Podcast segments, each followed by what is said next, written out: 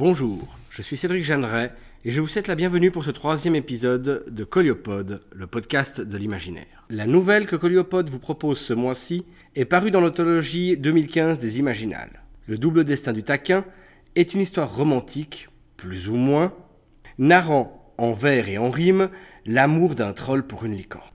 Le double destin du taquin est de la plume de Raphaël Albert qui, avec l'aide de Céline Chauveau, en assure la lecture écrivain français, il est l'auteur d'une série de fantaisies, lorgnant sur le steampunk, les extraordinaires et fantastiques enquêtes de Silvo Sylvain, détective privé. La série suit les enquêtes d'un détective elfe exilé dans un Paname de fantaisie à la fin du XIXe siècle. Ouvrez donc vos esgourdes, éloignez les enfants et les chastes oreilles, et laissez-vous porter par la romance.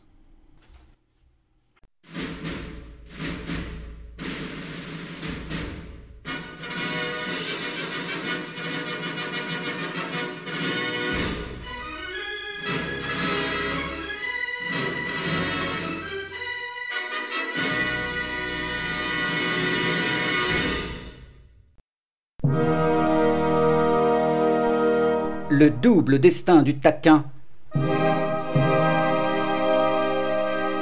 Ou comment parfois reculer au lieu de jouer au malin pour ne pas se faire bousculer.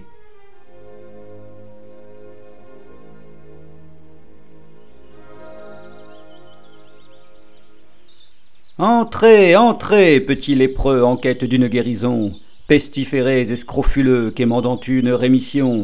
Entrez, souffrez, ça me plaît, jusqu'à la fin de mon récit. Pour soigner vos croûtes et vos plaies, tel est mon vœu, tel est mon prix. Soyez patients, asseyez-vous, fermez vos gueules, ouvrez les yeux, les oreilles, l'esprit et surtout le cœur. Le cœur, petit, curieux, fâcheux organe rouge et mou, dont il sera beaucoup question, comme d'amour et de tabou, d'orgueil et de résolution, de cruauté impitoyable, de malemort et de vindicte, au long de l'histoire pitoyable que le destin maudit me dicte.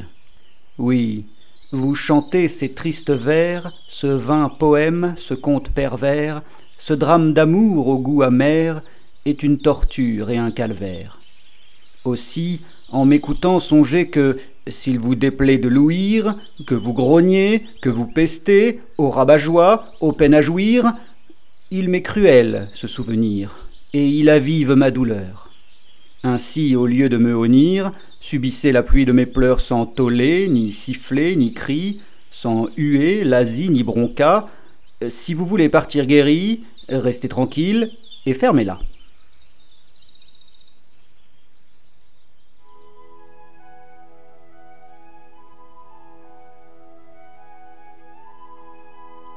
Ainsi commence mon récit. Dans la verte vallée d'été, où habitaient en harmonie lutins, hobbies, farfadets, fées, centaures et faunes ensorceleurs, ondins et nains, feux follets folles, vivait aussi, pour mon malheur, un grand benet, un petit troll. Vois le héros, c'est très borné, c'est à lui que je dois mon sort. Je le déteste, je le hais, je pisse sur sa tête de mort. Parmi les siens était chétif, rien que deux mètres, un gringalet. Et non content d'être poussif, il était pire qu'un pou très laid. Dents pourries, grand nez, yeux chassieux, bec de lièvre et sourcils profus, ventru, pansu, gras et crasseux, portait deux longues queues touffues l'une derrière, plantée au cul, ainsi que pour les animaux, l'autre devant, moins ingénue, si vous lisez entre les mots. Goinfre et balourd démolisseur, il ne brillait que par une chose, une fleur qui poussait en son cœur, et qui avait pour nom la rose. L'amour a toutes les audaces, il germe dans tous les jardins. Même les plus immondes grâces, il sait les bien toucher au sein.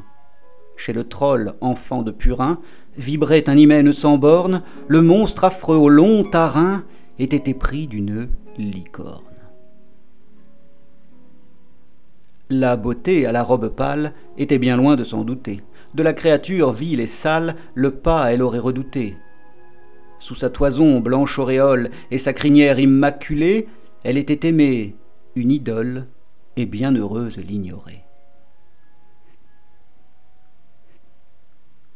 Si la licorne au teint d'albâtre n'avait eu vent de cette flamme, c'est que le troll cet emplâtre ne savait qu'en faire, quel drame. Il préférait aimer de loin, de son long nez capter l'odeur, le doux et capiteux parfum qu'émettait l'élu de son cœur. Lui qui puait comme un moujik, dont la voix était barrissement, il chérissait comme musique le son de son hennissement. Ses yeux chevalins et graciles le laissaient hagard, bouche bée sa queue de troll, celle de derrière, fouettant les airs comme une épée. Et quand sa croupe dans ses reins jetait des émotions barbares, sa queue de troll, celle de devant, était comme faire une barre. L'amour, peu ou pas partagé, est une pitié, fait de la peine. Toutefois ici soulagé, d'aucun arguer, c'est une aubaine, une paire aussi guignolesque n'eût supporté nul rival, en ridicule et en grotesque, excepté jour de carnaval.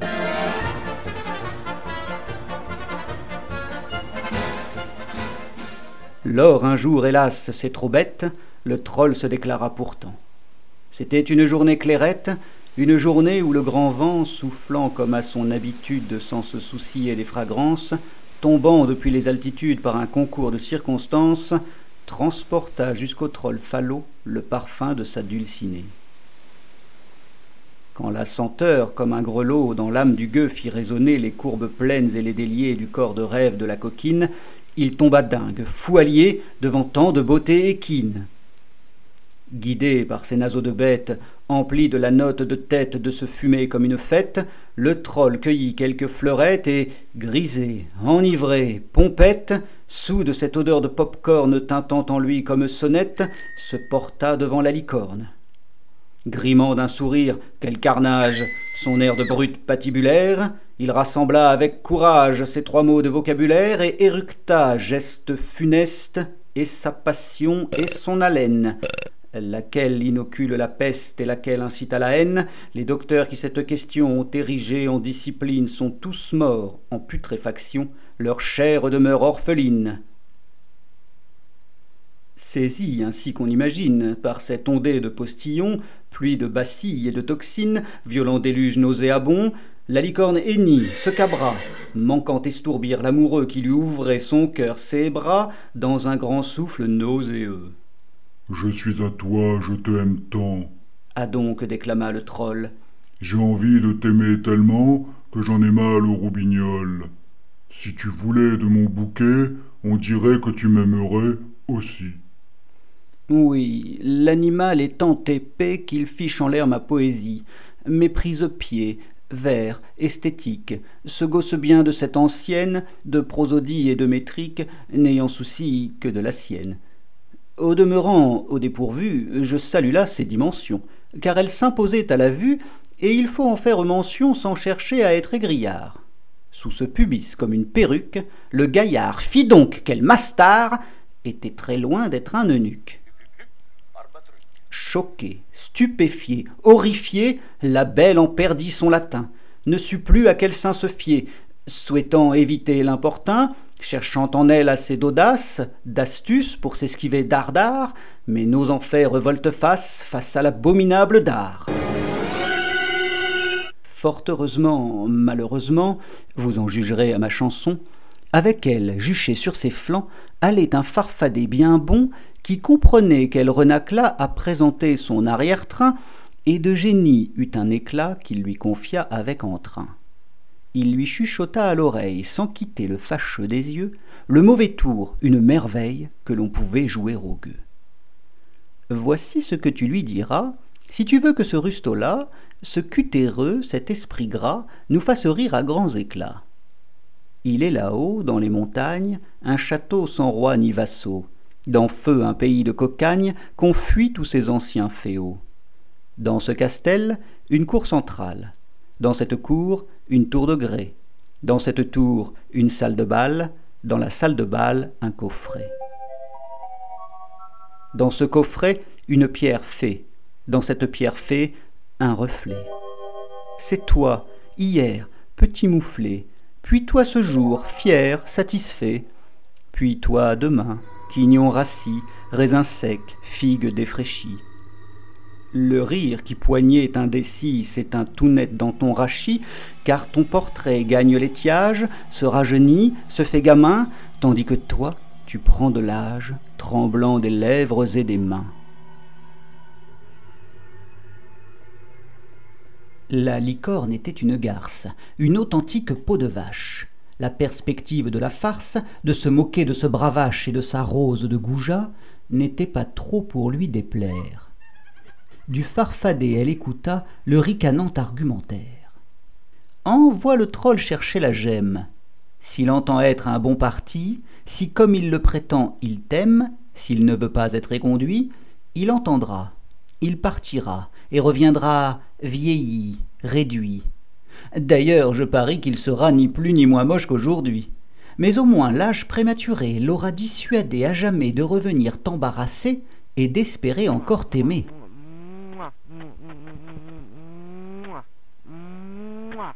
Ainsi parla ce bon ami, lorgnant de son air satirique ce qu'il convenait sans dédit de qualifier de grosse trique.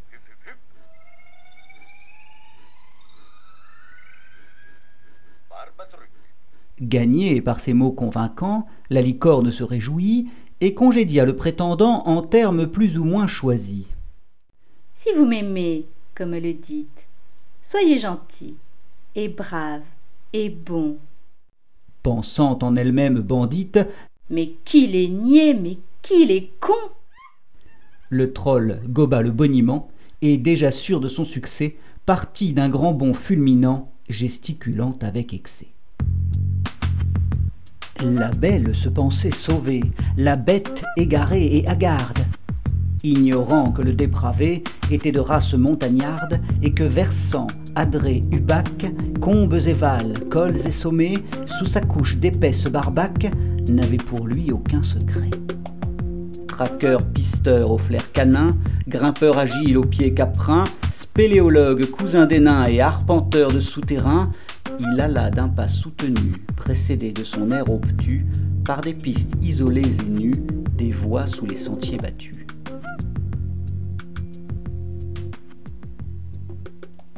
Il fut bientôt presque arrivé. Le vieux château était en vue. Quand des brigands mal avisés commirent la fatale bévue de le vouloir mettre sous herse, encagés comme les pauvres bêtes dont ils faisaient vil commerce, chamois, loup blanc et gypaètes. Au détour d'une étroite sente, au fond d'une haute vallée, ils surgirent quatre, dix, vingt, trente, bien décidés à l'enlever. Le troll ne portait aucune arme, n'en avait jamais eu besoin. À son goût d'une baston, le charme, c'était d'utiliser ses poings. Ce jour-là, sa fière posture, contre tant d'avis de zozo, l'exposa à une capture avec pour horizon le zoo.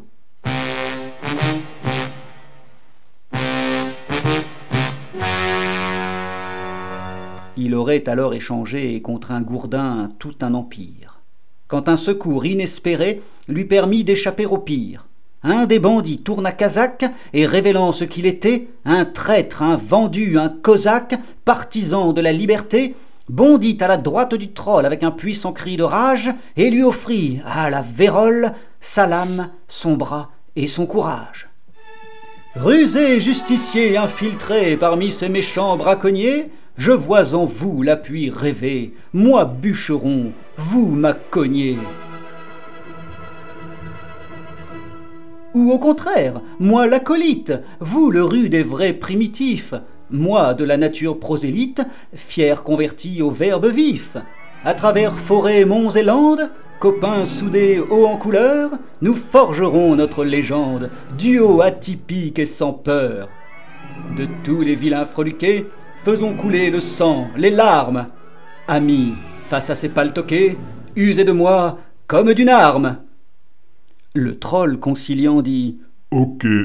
et saisissant par la cheville le gentilhomme très exalté, réduisit à l'état d'esquille les infortunés malandrins à grand renfort de moulinets. Puis de l'improvisé mandrin, sans plus de cas, fit son dîner. En se curant les dents, le nez d'un osselet zygomatique, le troll sentit le poids peiné des yeux des bestioles tragiques, embastillées arbitrairement et qui reniflaient l'atmosphère, air libre que dorénavant elles goûteraient en étrangères. Sans doute se voyant à leur place, il eut pitié de leur détresse, et d'un coup de poing qui fracasse, les libéra avec rudesse. Toutes s'enfuirent terrorisées, sauf un renard au pelage roux, qui, n'ayant nulle part un terrier, couva le troll d'un regard doux. De cage, de lien, il se fichait, Goupil portait un pire fardeau. Les brigands avaient massacré sa renarde et ses renardeaux. Vivant depuis en porte-à-faux, il s'attacha au troll velu, se fichant bien de ses défauts, de ses vices et de ses vertus.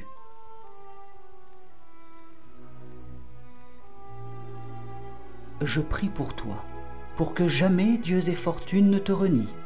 Sois remercié de ta bonté, daigne accepter ma compagnie. Je ne suis ni fort, ni vaillant, ni bien né, féru d'entre gens, mais comme tous ceux de mon sang, je sais bien me jouer des gens, et pourrais te sauver les fesses des basses menées d'un méchant ou des ruses d'une drôlesse, le cas de figure échéant.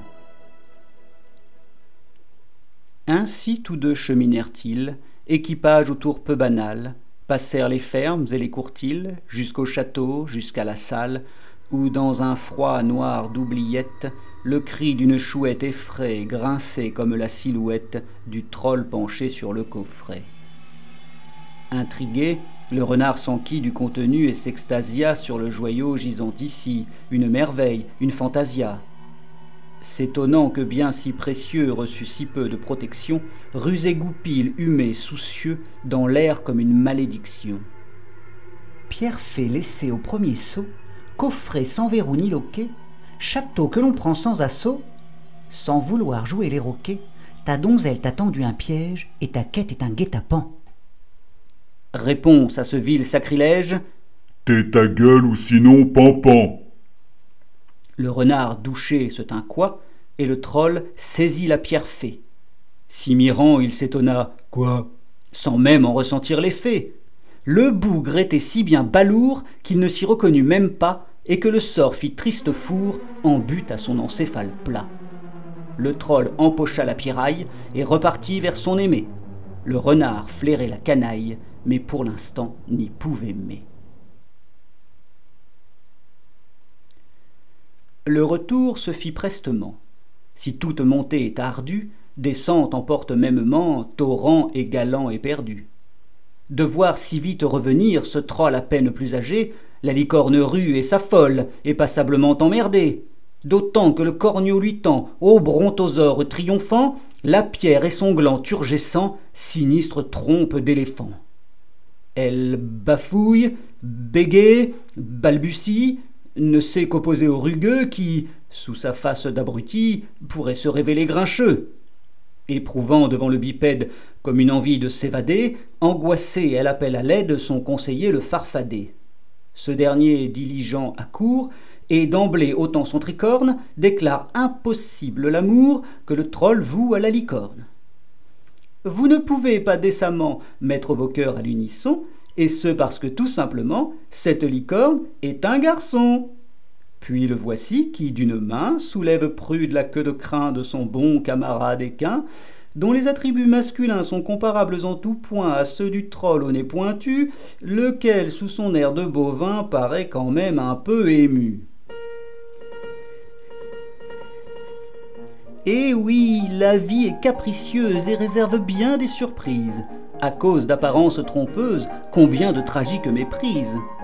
À l'heure d'ôter votre pourpoint, messieurs, pour clore votre affaire. Davantage que votre embonpoint, contrôlez votre partenaire. Lorsque tombe son pantalon, il arrive que sa complexion incite plus à la fellation qu'à l'honnête pénétration que vous appeliez de vos voeux qu'en guise de vulve chaleureuse, vous rencontriez comme un nœud en une pioche malencontreuse. Ainsi, le distrait étalon apprend de manière facétieuse qu'une femelle appellation peut se révéler fallacieuse, que licornes, hyènes ou panthères, moufettes, baleines ou grenouilles portent parfois les mensongères une belle grosse paire de couilles. Mais point le troll ne se démonte. Ainsi prend-il la parole, sans témoigner la moindre honte ou que son sexe soit plus molle. Qui que quoi que tu es, m'en fous. C'est toi que j'aime, sans censure. Le bon farfadet crie au fou et à l'union contre nature. Marier un troll et une licorne, et tout de mal de surcroît. Allons, de mémoire d'unicorne, personne n'a jamais vu ça. Le renard entre dans la danse. Vous condamnez sur un prétexte. Écoutez donc la tolérance qui vous souffle un tout autre texte. Qu'importe le genre des amants, tant que l'amour est consentant. Si de nature vous êtes friand, voyez celle de leurs sentiments.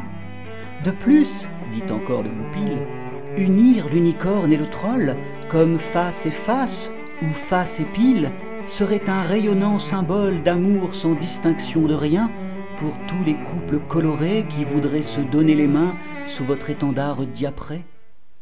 L'unicorne est ému par son soudain idéal arc-en-ciel, puis s'ébrouant s'écrie Ah non Notre identité sexuelle n'admet ni question ni déni. Et puis zut En voilà assez Ce mariage ne sera ni, des mots du monde, la panacée, ni, je vous le cède à regret, son point final, son coup d'arrêt. Moi, mon refus demeure entier. Et vous pouvez donc vous barrer. Cette licorne est-elle une sphinge, au dire changeant et sibyllin? Derrière son faciès de singe, le troll vraiment n'y comprend rien. Enfin, il faut que vous sachiez, conclut l'impudente mégère, que votre physique est à chier et votre haleine délétère. Le renard jappe de colère. Le farfadet se mord les lèvres, car il craint du troll un éclair de compréhension et de fièvre, pas amoureuse mais assassine, gratuite, violente, décervelée. D'ailleurs, ça y est, les mots cheminent, ils ont touché le cervelet. Le troll soudain se sent fébrile, il défaille et se sent trahi. Son cœur de brutat se fibrile, il déraille et se sait fini. Son front se plisse et un brasier anime son regard de carpe. Dans un instant ce soupolé de dépit tournera escarpe. Comme l'unicone, l'air insouciant continue de faire sa pétasse, le bon farfadet clairvoyant veut couper court au face-à-face. Hélas, il est trop tard. La folle a poussé trop loin sa faconde, aveugle à la furie du troll qui, de son ire, lâche la bonde. Il est notoire que les gens cultivés et raffinés se croient plus forts et plus intelligents, supérieurs à tous les Benoît. L'or se grisant à ses sornettes, souvent les voilà qui omettent que la violence brute et bête l'emporte sur une tête bien faite. La licorne n'y coupe pas, et tout sourire cette autruche ne voit pas venir son trépas sous la forme d'une paluche. D'une magistrale torgnole, un aller-retour foudroyant, une giroflée façon troll, un soufflet au bruit effrayant, le prétendu déçu décolle la tête de cheval cornu qui se retourne sur son col selon un angle inattendu. Comme un gros sac de pureté, sa radieuse lumière éteinte, la licorne s'abat navrée sur ses quatre jambes défuntes. L'arc-en-ciel pris de parasite n'est guère plus long à succomber. Ses couleurs vacillent et hésitent, puis se laissent aller à tomber. Il prend fin dans un bruit subtil de papier mâché écrasé.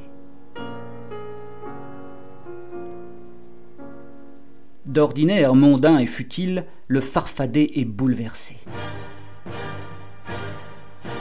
Se pique, du haut de ses trois pommes, la licorne d'aller venger, et de défier le troll qu'il somme de le retrouver sur le pré le lendemain avec témoins, potron miné, etc. Il ponctue en levant le poing ce beau discours qu'il regrettera presque aussitôt déblatéré. Car le troll n'est pas une belle âme, et dans son esprit altéré, sa fureur est un vrai lance-flamme. Une flamme bien différente, et en couleur et en chaleur, de la précédente plus lente et qui portait un nom de fleur. Ni hidalgo ni gentilhomme, ni garçon vaché duelliste, le troll est bien loin d'être comme ces bons et loyaux pugilistes qui te remettent même debout afin de te donner ta chance, qui refusent de donner un coup à un adversaire sans défense.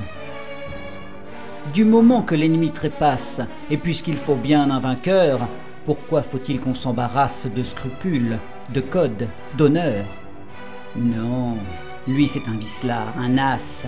Il aime friter, cogner, latter, là où ça fait mal, où ça casse. Coup bas, coup vicieux, frelaté, vous frappez à la bonne enseigne. Il sera votre myrmidon. Que ça éclate et que ça saigne, mais il n'y aura qu'une seule leçon. N'ayez cure de rang ni de classe, infligez douleur sur douleur. Et tant mieux si c'est dégueulasse. Vive la mort, bonjour l'horreur. Vous ne serez donc pas surpris qu'en avisant le poing dressé, avec un suprême mépris, le troll n'est pas tergiversé.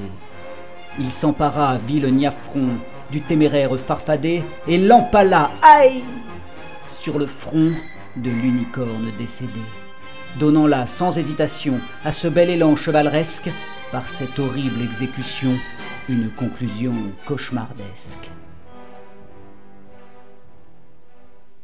Mais alors que le troll barbare, les queues basses se détournait, suivi par son ami renard qui, branlant du chef, opinait, une magie inopinée de la mort promise eut raison, et de l'aimable farfadet sauva la vie, malédiction.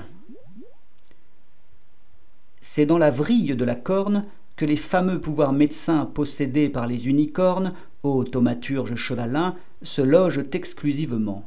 C'est une vérité connue. Or, le décès étant récent, il en restait un résidu, une étincelle, un bon fragment qui irradia la blessure crue. Ainsi, malgré l'empalement, le farfadet point ne mourut. Aussi atroces qu'elles étaient, ses plaies internes furent guéries, vaincues par l'ultime giclée de l'impressionnante magie. Malheureusement, le guérissant avec la corne encore en lui, le prodigieux enchantement, le sauvant, lui pourrit la vie. Car il devenait impossible de la lui jamais retirer sans percer quelque endroit sensible et assurément le tuer. Avouer c'eût été dommage après l'avoir si bien sauvé, d'autant que la médecine mage le don en lui avait passé. Oui, je ne sais pourquoi, pour qui, par quelle singularité, le farfadet avait acquis de la corne les qualités. Bien sûr, d'abord il n'en sut rien et s'en serait pas mal foutu, car planté là dans ce recoin, il se croyait perdu, fichu. Ses capacités fantastiques lui apparurent au deuxième jour, alors qu'il souffrait, famélique, cuisant sous un soleil de four. Visiblement très abîmé et proche de l'état moribond, un épervier, aux ailes cramées, s'en vint à prudent petit bond, comme un vulgaire raisin sec, s'essayer à le picorer. Or, au tout premier coup de bec, il fut en un instant soigné. Le farfadet en prit bonne note, mais remit les mois plus tard, sa position, belle litote, ne lui laissant pas trop d'espoir. Il serait sans doute mort de faim si un chasseur pris de gangrène n'avait pas croisé son chemin. Contre un morceau de son garenne, il le guérit, et la rumeur se répandit qu'un rebouteux, marabout de haute valeur, allégeait tous les souffreteux de leurs humeurs, sans bile et pu, contre des fruits, du pain, du riz. Quand la vérité fut connue, combien d'entre vous n'ont pas ri? Ah, la bonne blague à deux sous se farfader là dans le fion pour s'être trop monté le cou et s'être pris pour un champion. Oui, me voilà, hier pimpant, aujourd'hui de tous la risée, objet de vos rires sacripants, réduit à vous cicatriser, à résorber ongles incarnés, acné, furoncle, hémorroïdes.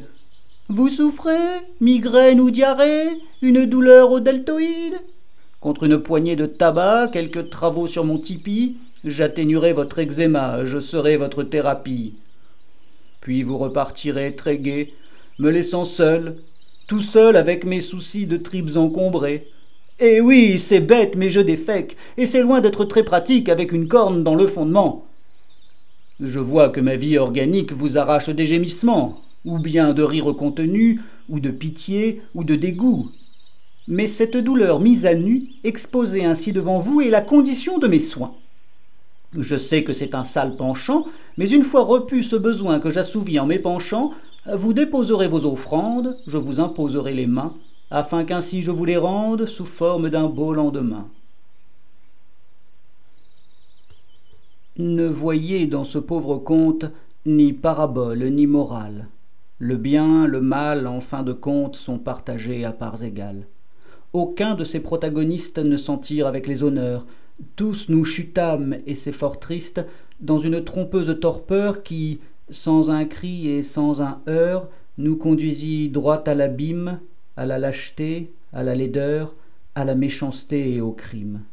Qu'il me soit simplement permis, c'est toujours inclus dans le prix, après je me tais, c'est promis, de vous dire ce que j'ai compris. Personne mieux que moi ne sait, ni plus que moi n'y compatit, les douleurs que vous endurez, les tourments de vos maladies. Et ce n'est pas sans vrai plaisir, sans joie que je vous en soulage. Il est juste sot à mourir que, de bêtises, mort et carnage, il fallut que j'aie bien pâti avant que de la gentillesse, la compassion et l'empathie, je ne découvre la sagesse. Que point ne vous soit enseignée, mes bons amis, cette leçon, par la violence reçue, donnée, par un chagrin, par un sale con? N'attendez pas d'être lésé, d'expérimenter l'affliction, pour savoir donner un baiser et libre cours à l'affection. Et j'ajouterai encore ceci. Mais qu'y a-t-il? Quoi Une fronde? Oui, je sais ce que j'avais dit. On ne va pas en faire un monde. Je voulais juste raconter. Ah, la paix, t'as de traits de misère Bon sang de bois, vous me fâchez. Quoi Qu'as-tu dit, toi, triste air? Non, monsieur, point ne me dédie. Oui, c'est vrai que j'avais promis. Oh, bon, d'accord, c'est dit, c'est dit. Je me tais donc, venez ici. N'oubliez pas la boustifaille. Et avez-vous pensé au vin? Où as-tu mal, toi? Aux entrailles? Ah, Arrête de bouffer comme vin. Non, vraiment, vous me faites rire. Que voilà une ingrate race. Moi, m'interdire de discourir, moi qui gentil vous débarrasse.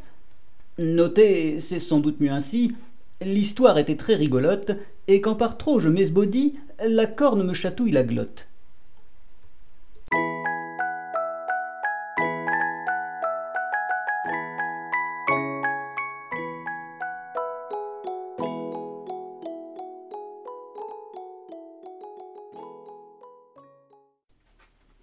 Ainsi se termine cet épisode de Coliopode. J'espère qu'il vous a plu. Je vous donne rendez-vous le mois prochain pour un nouvel épisode.